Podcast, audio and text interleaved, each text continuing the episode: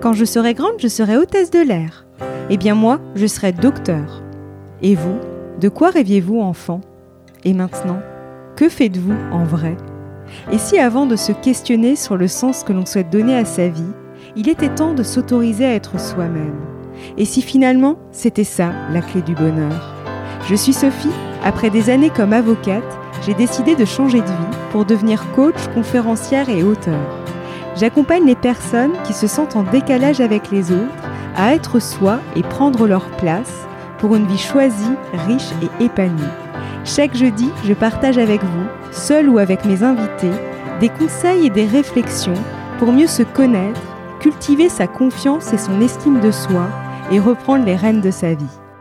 Vous vous sentez à part, différent des autres ou en décalage, avec ce sentiment de ne pas rentrer dans les cases. C'est ce que j'ai ressenti avant d'apprendre à mieux me connaître. C'est à ce moment-là que j'ai arrêté de vouloir me fondre dans le moule. En effet, notre besoin d'appartenance à un groupe nous pousse souvent à nous conformer à ce qu'on croit être la norme pour effacer ou du moins atténuer la différence que l'on peut ressentir avec les autres, et ce, sans même nous en rendre compte. Or, plus on cherche à coller à un cadre, plus on s'éloigne de qui nous sommes, et moins on se sent aligné avec soi-même. C'est souvent pour cela qu'on peut ressentir une dissonance à l'intérieur de soi, que l'on exprime à travers ce besoin d'être aligné avec soi-même. Alors pourquoi rentrer dans les cases?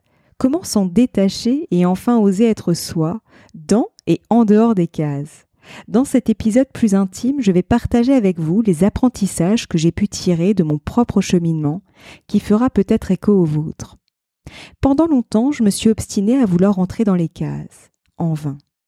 Très tôt, j'ai développé cette capacité à m'adapter, voire à me suradapter, de manière plus ou moins consciente.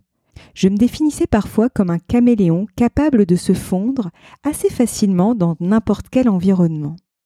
C'était un moyen pour moi d'atténuer le décalage que je pouvais ressentir avec les autres et surtout de me faire accepter. Élodie Crépel décrit très bien ce comportement dans son livre Femme atypique paru aux éditions Jouvence, qu'elle appelle le syndrome de la caméléone. C'est le fait, je cite, de s'adapter à l'autre en imitant son comportement ou en se soumettant à ses attentes pour en obtenir un jugement positif. C'est ce qui va permettre de se faire apprécier et donc accepter plus facilement.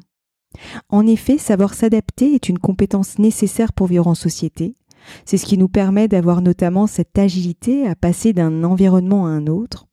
Toutefois, elle peut devenir néfaste, notamment lorsqu'on se suradapte au point de s'oublier soi-même. C'est comme tout, tout est une question d'équilibre. Avec le recul, je me rends compte que j'avais développé cette capacité d'adaptation dès mon plus jeune âge. J'ai le souvenir d'avoir été une petite fille pleine de joie avant d'entrer à l'école primaire. Peu à peu, je me suis sentie étriquée comme si je portais un vêtement trop petit. C'est comme si j'étais devenue prisonnière de moi-même. À cette époque, je me sentais incomprise à l'école.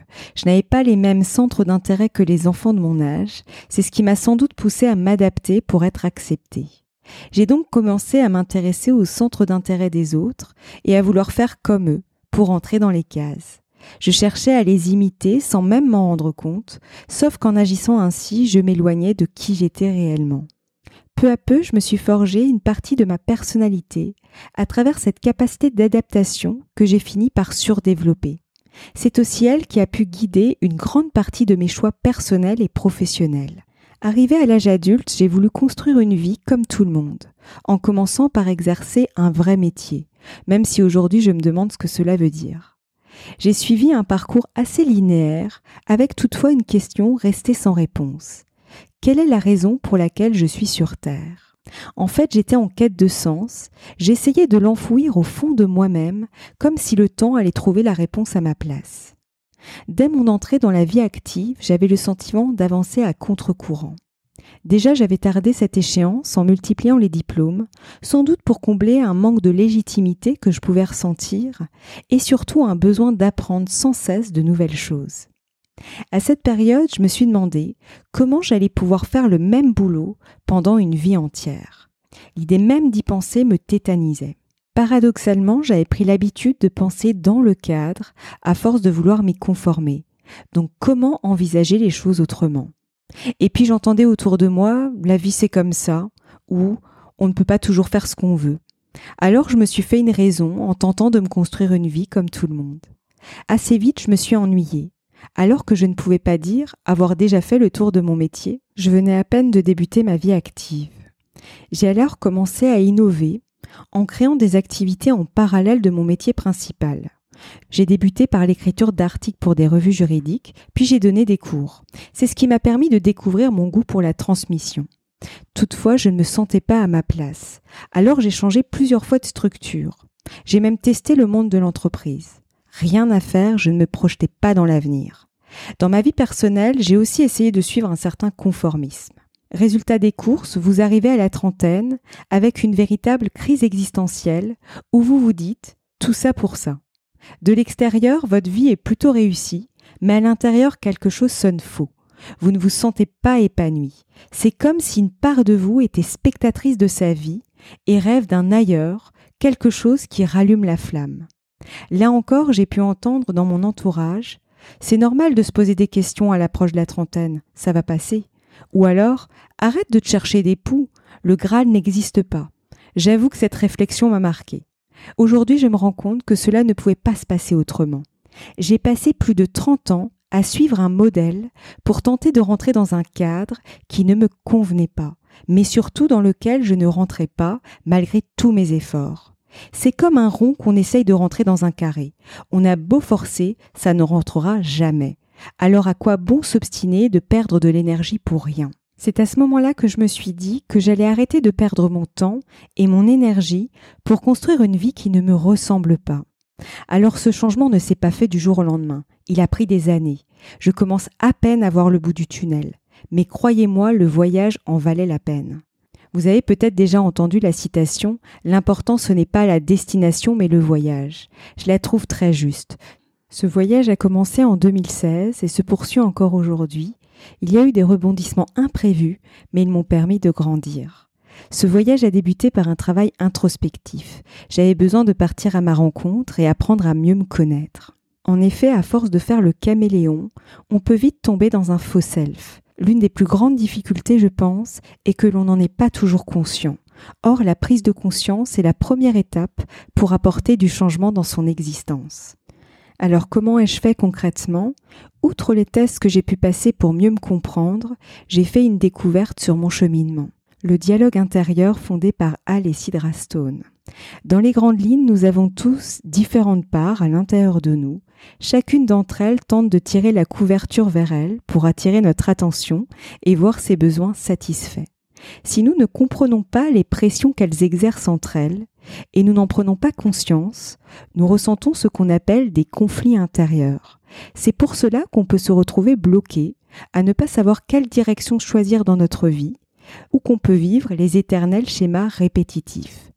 Le sujet m'ayant passionné, j'ai lu tous les livres traduits en français d'Alessia Drastone, de là, j'en ai tiré des apprentissages qui m'ont permis de mieux me connaître, de mieux m'accepter et aussi de mieux interagir avec les autres.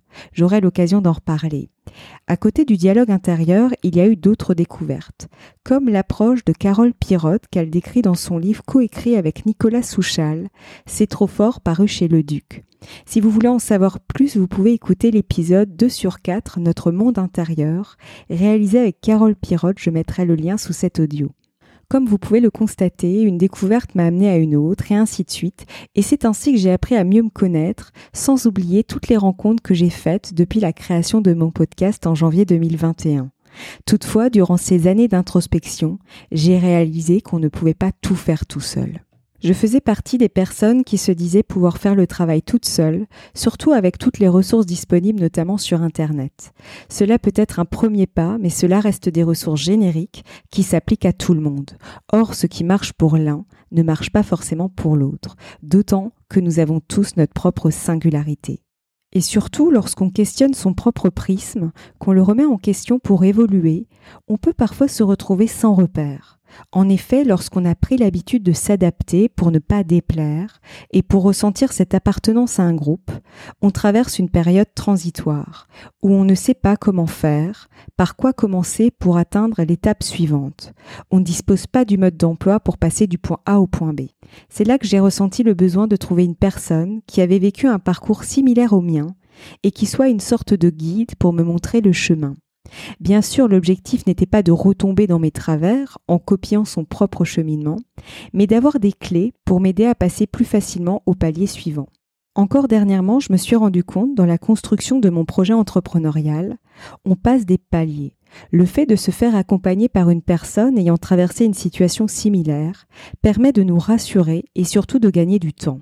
En effet, lorsqu'on souhaite changer une situation dans sa vie, par exemple quitter le salariat pour l'entrepreneuriat, on doit faire évoluer son prisme, c'est-à-dire faire évoluer ses croyances, son état d'esprit. Même si j'en avais pris conscience avant de décider de changer de vie en 2019, je n'avais pas appréhendé tous les tenants et les aboutissants.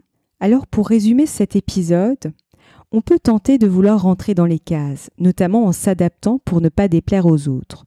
Sauf qu'en se conformant à un cadre qui ne nous convient pas, celui-ci peut nuire à notre épanouissement. C'est ainsi qu'on se retrouve à faire des choix de vie dans lesquels on peut ne pas se sentir aligné.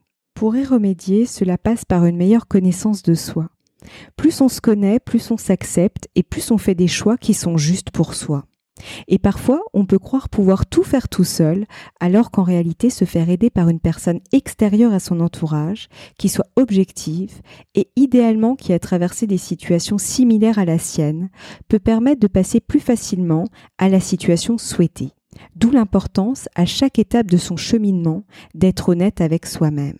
Un jour, mon hypnothérapeute de l'époque m'avait dit que ma meilleure amie était moi-même et que j'avais tout intérêt à me traiter avec douceur et bienveillance en veillant aux mots que je pouvais m'adresser. C'est aussi ce jour-là que je me suis dit qu'avant d'être fidèle aux autres, je devais d'abord être fidèle à moi-même. Décider de ne plus vouloir rentrer dans les cases en fait partie selon moi. Si vous voulez vous offrir un moment introspectif, je vous invite à vous inscrire gratuitement à un atelier que j'ai créé pour vous aider à prendre les bonnes décisions avec confiance. En fait, l'objectif de cet atelier est de vous aligner avec vous-même, vos valeurs et la vie qui vous fait rêver, sans que vous soyez influencé par ce que vous pensez ou imaginez devoir construire en termes de vie. Vous pouvez vous y inscrire gratuitement en cliquant sur le lien sous cet épisode. N'hésitez pas à me faire vos retours sur Instagram. Si vous avez des problématiques particulières que vous aimeriez voir traitées dans le podcast, n'hésitez surtout pas à m'en parler. Vous me trouverez sous le compte Il y avait une. Si cet épisode vous plaît, n'hésitez pas à laisser un commentaire avec un maximum d'étoiles sur votre plateforme préférée ou à le partager si ce podcast vous semble être utile à d'autres personnes. Je vous souhaite une très belle journée ou une très belle soirée et je vous donne rendez-vous la semaine prochaine. À bientôt!